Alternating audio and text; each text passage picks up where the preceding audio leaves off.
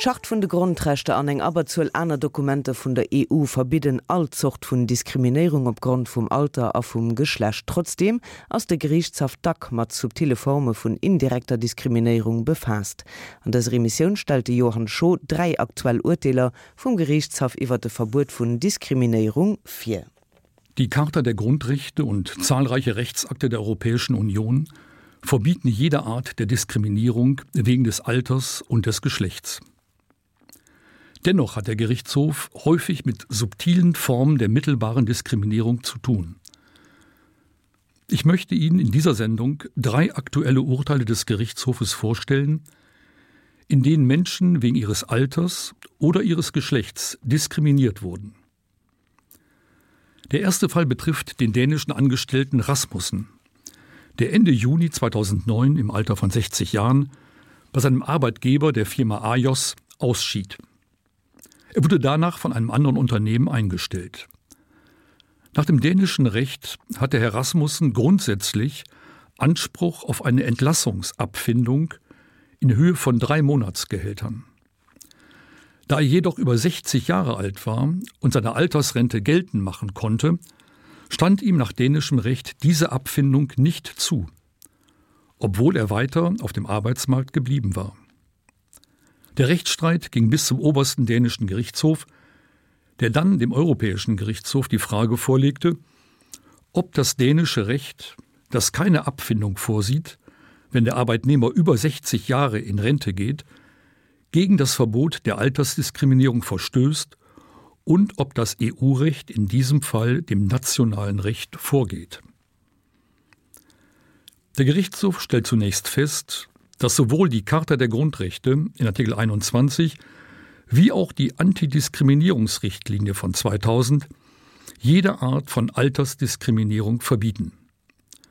Für ihn ist es eindeutig, dass ältere Menschen, die ihren Rentenanspruch geltend machen können, gegenüber jüngeren Arbeitnehmern, die bei ihrer Entlassung eine Abfindung erhalten, benachteiligt werden. Das dänische Recht, das in einem solchen Fall eine Abfindung untersagt, widerspricht dem EU-Recht und ist daher nicht anzuwenden. Der einzelne Unionsbürger hat nach dem Europäischen Gerichtshof das Recht, dass das Unionsrecht gegenüber widersprechendem nationalen Recht vorrangig anzuwenden ist und so seine volle Wirksamkeit entfaltet. In den beiden folgenden Fällen geht es um subtile Formen der mittelbaren Diskriminierung. Diese Art der Ungleichbehandlung trifft insbesondere Frauen, die bestehenden Regeln sind an sich geschlechtsneutral, wirken sich aber im konkreten Fall negativ gegenüber Frauen aus. So wurde einer Berliner Beamtin während ihrer Schwangerschaft die Beförderung auf eine leitende Stelle zugesprochen. Sie hatte dafür eine zweijährige Probezeit zu absolvieren. Während dieser Probezeit wurde sie wegen der Schwangerschaft krank. Sie ging nach der Geburt ihres Kindes in Mutterschutz und trat danach die Elternzeit an. Insgesamt war sie dreieinhalb Jahre nicht im Dienst. Als sie schließlich zurückkam, war die ihr zugesagte Stelle vergeben, sie sollte wieder in ihrem alten Job arbeiten. Die Verwaltung lehnte ihre Beförderung ab, da sie die zweijährige Probezeit nicht zu Ende gebracht und daher nicht bestanden habe.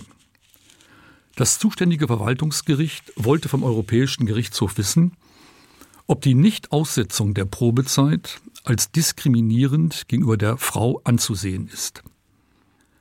Der Gerichtshof urteilte, dass das gültige EU-Recht den Regelungen des Landes Berlin entgegensteht.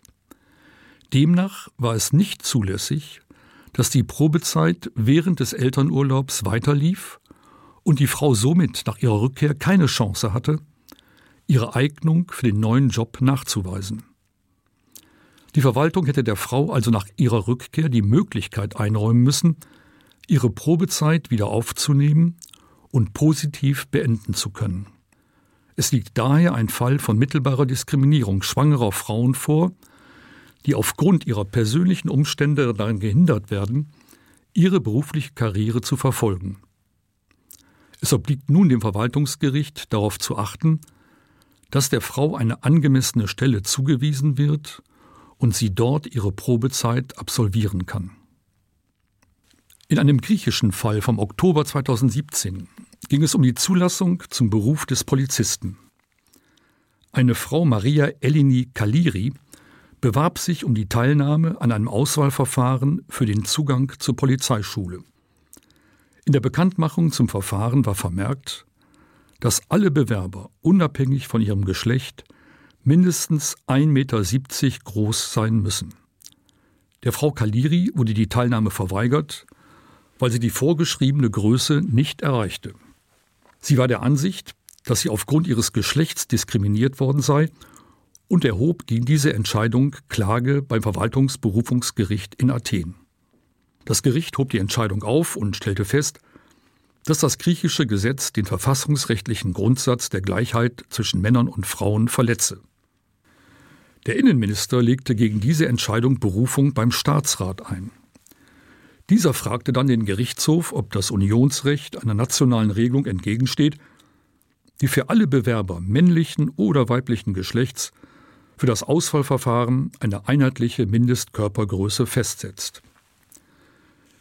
In seinem Urteil stellt der Gerichtshof fest, dass die Festsetzung einer einheitlichen Mindestkörpergröße für alle Bewerber zu einer mittelbaren Diskriminierung führt, dass eine viel höhere Zahl von Personen weiblichen Geschlechts als männlichen Geschlechts benachteiligt.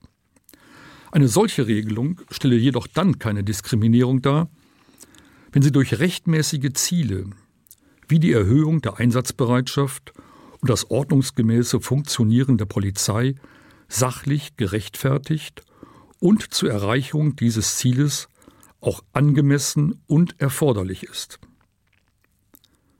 Zwar können bestimmte Tätigkeiten der Polizei die Anwendung körperlicher Gewalt erfordern, dennoch seien für andere Aufgaben wie Verkehrsregelung oder Beistand für den Bürger keine besonderen körperlichen Fähigkeiten zu verlangen. Zudem sei die körperliche Eignung für den Polizeidienst nicht alleine von der Körpergröße abhängig und könne bei der Vorauswahl durch andere Kriterien der physischen Eignung überprüft werden.